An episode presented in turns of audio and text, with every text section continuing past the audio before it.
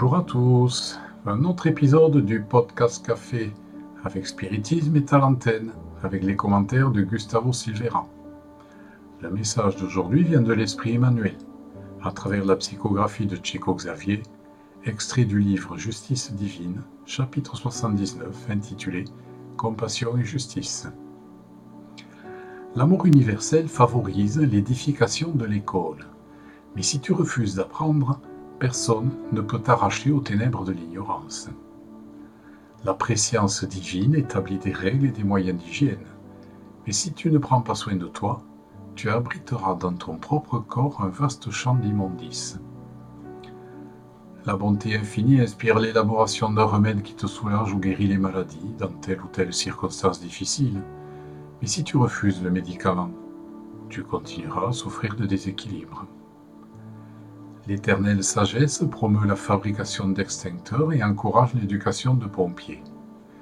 Mais si tu mets le feu à ta propre maison, tu souffriras immédiatement les résultats de l'incendie.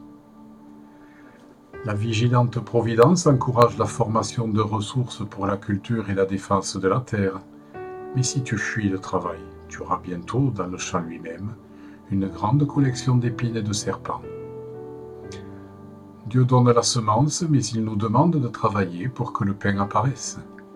Il diffuse des enseignements, mais il nous demande d'étudier pour que notre esprit s'améliore. Ne cherche pas à te tromper toi-même, attendant la compassion sans la justice. Note les phénomènes de l'existence et tu reconnaîtras que la vie vous donne des guides et des enseignants, des routes et des machines. Cependant, elle requiert que tu penses et que tu marches par toi-même. Alan Kardec dit La miséricorde de Dieu est infinie, sans doute, mais elle n'est pas aveugle. Et Jésus, renforçant la responsabilité qui guide nos chemins, nous avertit au verset 33 du chapitre 13 de l'évangile de Marc Prenez garde, veillez et priez. Notons que l'appel à la prudence n'inclut pas simplement veiller et prier, mais il commence bien avec une grande clarté par l'impératif catégorique Prenez garde. Justice divine est un livre dans lequel Emmanuel se concentre sur le livre Le ciel et l'enfer.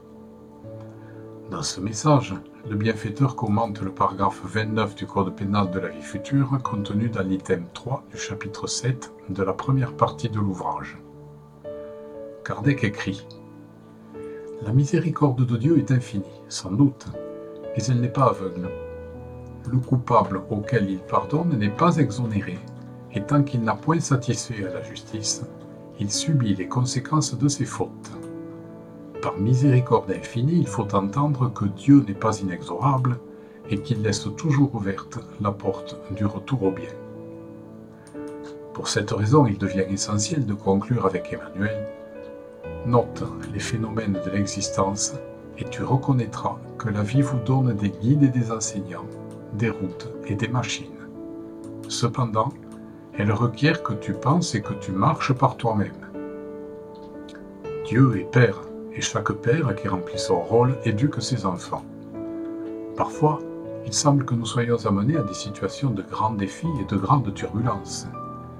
Mais un regard plus prudent se rend compte qu'il y a, dans les turbulences et les défis, de grandes leçons qui, si elles sont bien comprises, favorise un saut dans l'évolution du défi. Dieu donne toujours, mais il veut que nous fassions notre part. Emmanuel, en parfait accord avec Kardec, rappelle la question 854 du livre des esprits, dans laquelle le codificateur demande De l'infaillibilité de l'heure de la mort suit-il que les précautions que l'on prend pour l'éviter sont inutiles? Et les esprits répondent Non, car les précautions que vous prenez vous sont suggérées en vue d'éviter la mort qui vous menace. Elles sont un des moyens pour qu'elle n'ait pas lieu. Pour conclure la leçon, Emmanuel souligne la parole de Jésus qui nous recommande non seulement de veiller et de prier, mais avant tout de prendre garde. C'est que nous devons être vigilants pour ne pas croire aux fatalités qui ne sont rien de plus qu'un mauvais usage du libre arbitre, ni laisser la vie nous mener n'importe où. Dieu offre les moyens, mais nous devons nous lever pour atteindre les buts dont nous avons besoin, sans quoi notre mérite serait nul. Encore une fois, nous répétons avec le Christ que celui qui a des oreilles pour entendre, entende. Beaucoup de paix à tous. Jusqu'au prochain épisode de Café avec Spiritisme.